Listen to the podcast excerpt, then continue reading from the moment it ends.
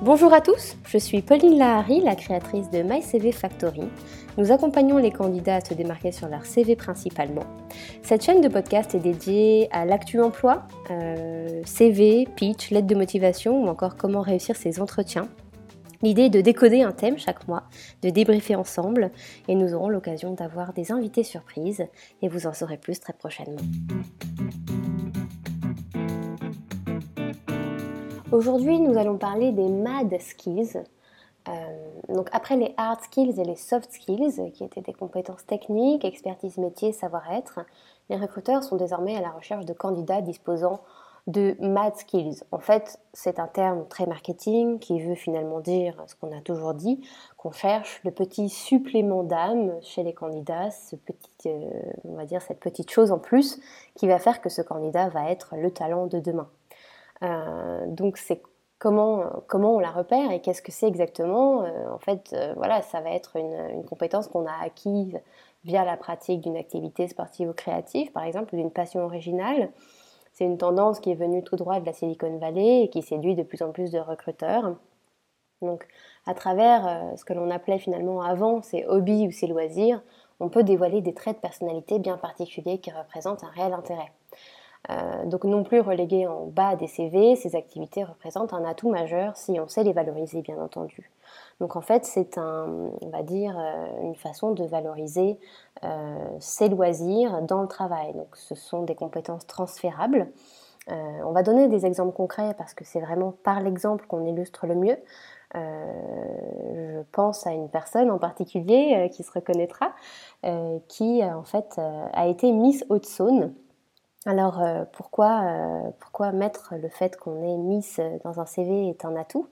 Euh, Parce que typiquement, ce qu'elle en a retiré peut être la compétence suivante.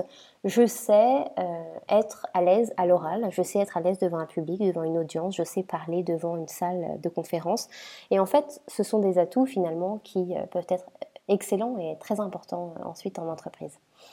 Ensuite, par exemple, l'escalade, euh, ça peut être euh, une façon de montrer qu'on sait gérer son stress, qu'on sait se concentrer, se dépasser, mais aussi qu'on sait euh, juger une situation à risque. voilà, ça, peut être un, exemple intéressant. Dans le côté créatif, par exemple, la peinture, via cette passion, on dénombre euh, des, compétences qui peuvent être intéressantes comme la créativité, l'originalité, le sens artistique, mais aussi la patience, la pédagogie.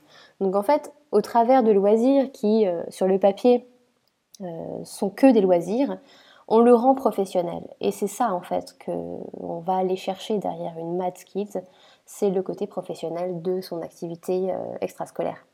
Donc le trio gagnant, ça va être le soft, le hard et le mad. Euh, évidemment, euh, tout le monde n'a pas la chance de pratiquer une passion ayant développé euh, chez lui des talents ou des compétences atypiques.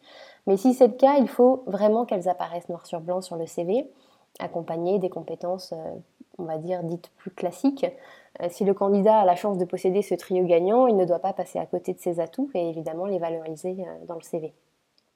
Donc ce n'est pas uniquement une liste, évidemment, de parcours professionnels ou de cursus, ça doit aussi refléter la personnalité du candidat et sa capacité, en fait, à être une valeur ajoutée pour l'entreprise.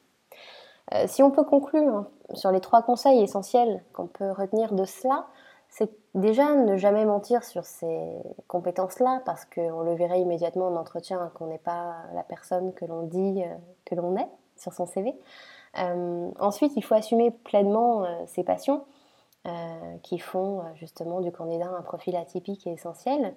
Et puis garder en tête quand même que euh, ces compétences-là viennent compléter un CV et qu'elles doivent s'accompagner d'un projet professionnel quand même assez défini et précis. Merci à vous pour votre écoute.